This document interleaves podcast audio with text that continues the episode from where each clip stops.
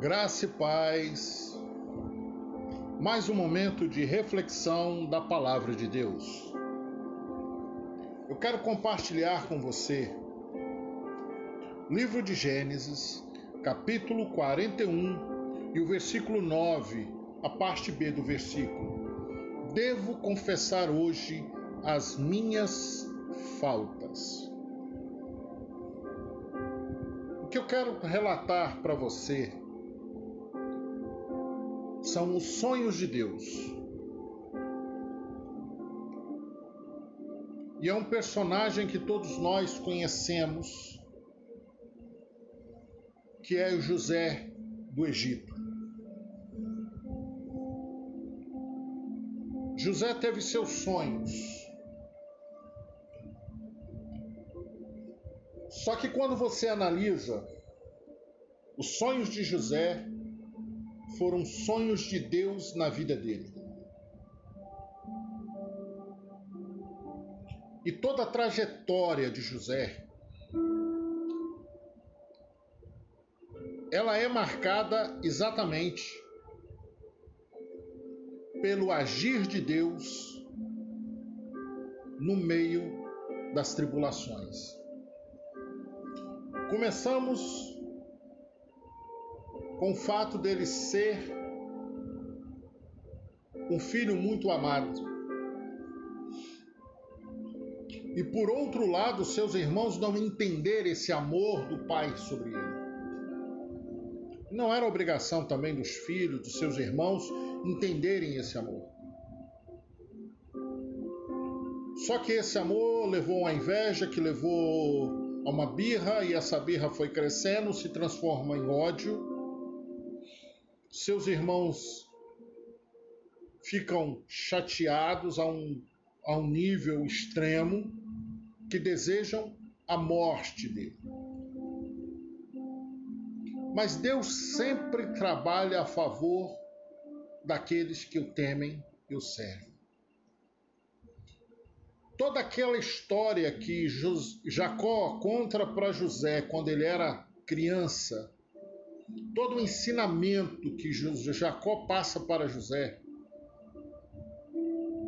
e para seus irmãos, acontece duas coisas fantásticas.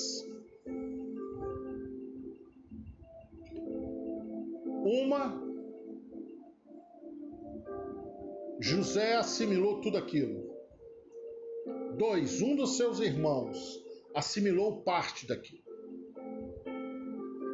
E no lugar de matá-lo, ele consegue primeiro jogar numa cova, no caso numa, num buraco profundo, uma cisterna, e na sequência ele vende para uma caravana que ia para o Egito. E José sai de filho de um homem rico e poderoso para se tornar escravo dentro do Egito. Mas olha como Deus trabalha cada vida. Quando ele chega no Egito, ele vai para a casa de Pontifar. Deus faz com que ele trabalhe no meio de uma fartura. E ele labuta em cima daquilo e ele é vencedor naquele lugar. Até o dia em que a mulher de Potifar olhou para ele e o desejou. Ele sai da casa de Potifar por uma falsa calúnia, é preso e na prisão ele também passa a administrar uma prisão, uma escassez. Mas por que que no caso de José é diferente do nosso caso, muitas das vezes, que nós começamos sempre na escassez.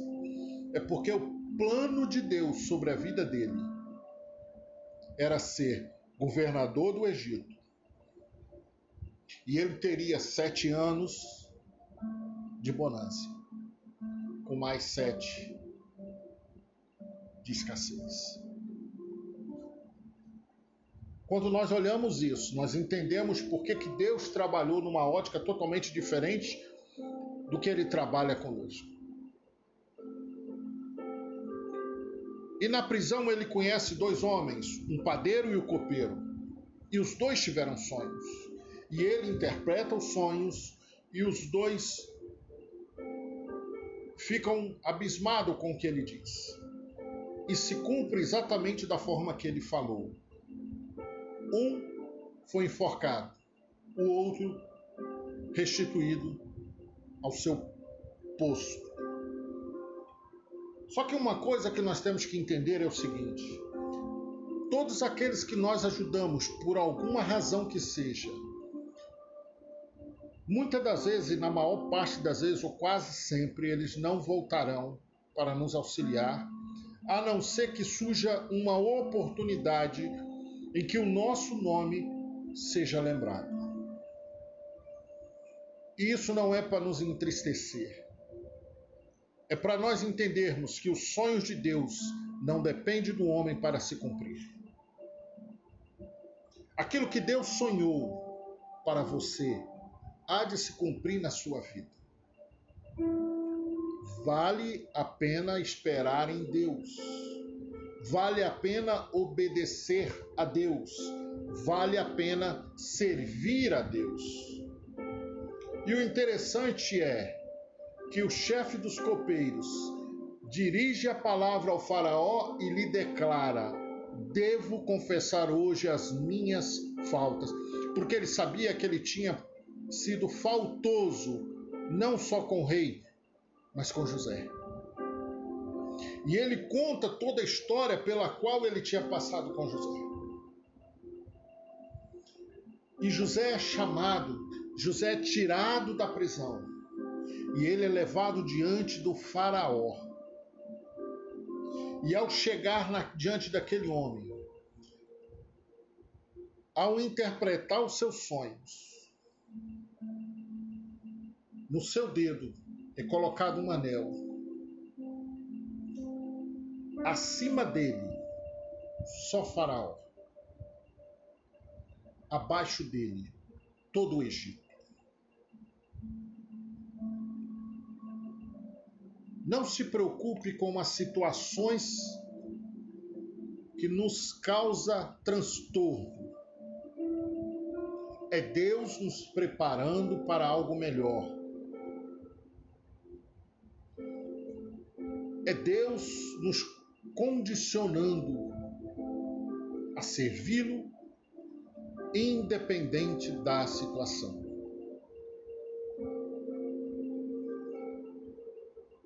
Existem pessoas que, no meio da tribulação, eles ficam desesperados. Mas quando você deposita a sua confiança no Senhor, no meio da sua tribulação, você terá paz. No meio da sua diversidade, o seu coração estará ligados a Deus. E eu acho interessante que muitas das vezes, antes de eu entrar numa prova, qualquer que seja, às vezes eu ando de cabeça baixa. Mas por uma razão que eu não sei explicar, Todas as vezes que eu entro na prova, o Senhor ergue a minha cabeça. Não para que eu me ache melhor do que ninguém, mas para que eu veja a glória dele agindo a meu favor. E eu te convido a fazer o mesmo. Confiar exclusivamente em Deus porque os sonhos de Deus a seu respeito hão de se cumprir. As pessoas que lhe fizeram promessas que não foram cumpridas deverão confessar as suas faltas. E Deus exaltará você no tempo dele. Não é no meu tempo, não é no seu tempo, é no tempo de Deus que o Espírito Santo possa ministrar em cada coração Amém e amém. Graça e paz. Mais um momento de reflexão da palavra de Deus. Eu quero compartilhar com você o livro de Neemias, capítulo 9, os versos 19 e 20. Tu, ó Deus, não nos abandonaste no deserto por causa da tua grande compaixão. De dia, a coluna de nuvem não cessou de guiá-los pelo caminho, nem a coluna de fogo durante as noites deixou de iluminar o caminho no qual deveriam andar.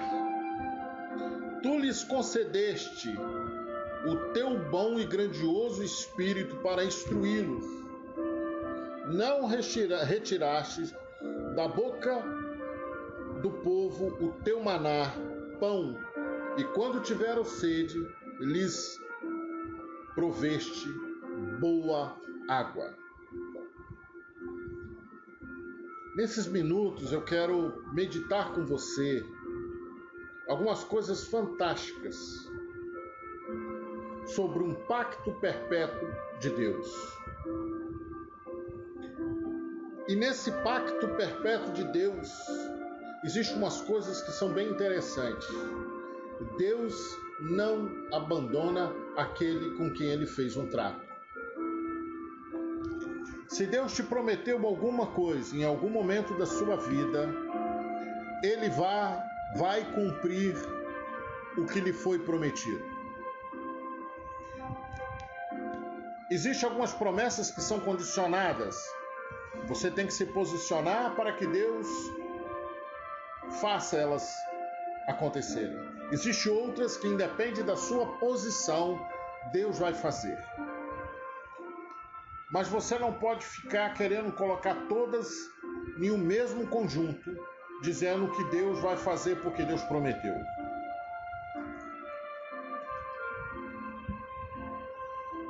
Guia os nossos passos dia e noite. O versículo 19 diz que ele colocava uma coluna de nuvens durante o dia e essa coluna caminhava e o povo caminhava por ela. E ele nos colocou essa coluna para guiar os nossos passos de dia e uma coluna de fogo para nos guiar na nossa jornada à noite. E essa coluna, tanto de, de de nuvem como de fogo é a Bíblia Sagrada. É ela que nos guia, é ela que pontua os nossos caminhos, é ela que nos leva a chegar a um, a um ponto aonde Deus nos quer, aonde Ele nos prometeu. Qualquer outro comentário, qualquer outro livro, por mais bonito que seja, ele não se compara ao nível de profundidade. Ele não se compara ao nível de intimidade que você terá com Deus ao ler as Escrituras, ao meditar na palavra de Deus. Tudo, tudo pode mudar. Palavra dele não muda aquilo que ele nos promete, aquilo que ele nos mostra, nós iremos encontrar respaldo aqui dentro da palavra. Ele nos concedeu o Espírito Santo para nos instruir, para nos ajudar a caminhar em nossa jornada, às vezes muito difíceis, às vezes muito complicadas, mas o Senhor ali está. Ele nos conclama a caminhar seguindo as instruções da Sua palavra, mas Ele nos deu o Espírito Santo para nos instruir na palavra. Você não está sozinho. Muitas das vezes alguém fala comigo assim: Olha, eu não consigo entender a Bíblia. E eu falo: a Bíblia não foi um livro para ser entendido. A Bíblia ela foi um livro para ser instruído e você só vai se instruir na Bíblia quando você meditar na palavra. Você não entendeu? Medite. Não entendeu? Continua meditando, continua buscando ao Senhor, continue falando com o Senhor. Porque nesse momento o Espírito Santo começará a trabalhar a sua, o seu entendimento. É dessa maneira que o Espírito Santo trabalha. É dessa maneira que ele faz com que caminhemos. Eu sei que desde o início, desde o princípio, essa palavra ela tem causado transtorno para a humanidade. Já tentaram destruí-la. Já tentaram desacreditá-la. Já fizeram muitas coisas. Em alguns países a Bíblia não é a bem aceita, ela, ela não é nem bem aceita, ela simplesmente não é aceita. Se você procurar uma Bíblia na China, você terá dificuldade. Se você procurar Bíblias em Cuba, você terá dificuldade. Se você procurar Bíblia na Coreia do Norte, você terá dificuldades. Mas se você procurar no Brasil, em algumas situações você também terá dificuldade. Porque os valores hoje são absurdos. Aquilo que serve para salvação, nós colocamos como comercial. Mas eu te garanto uma coisa: quando você começa a ler essa sagrada escritura, você começa a compreender que ela é divina. Por mais que um homem queira tirar vantagem, ele não pode tirar a unção que existe dentro dela. E por todas as coisas que já fizeram, saíram com a última agora.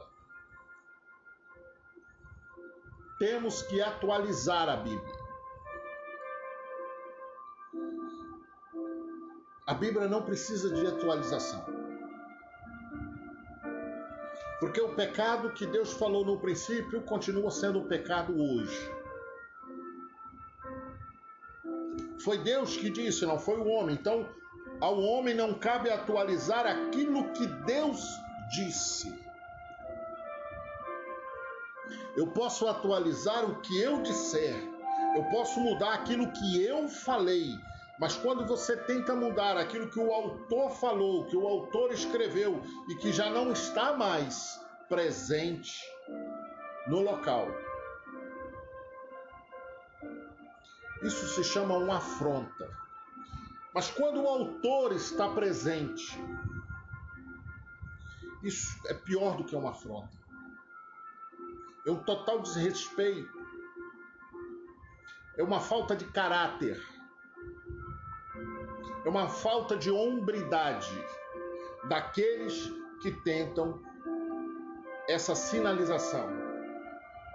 E eu vos digo, que o jornal do próximo, ano, do dia 1 de janeiro de 2022, não será mais atual do que a palavra de Deus que nós chamamos de Bíblia. E eu vos convoco a lê-la, a estudá-la. Ao ter qualquer tipo de dificuldade, procurar ajuda para que alguém explique uma, uma passagem que você não entendeu? Não é vergonhoso quando se trata de Bíblia.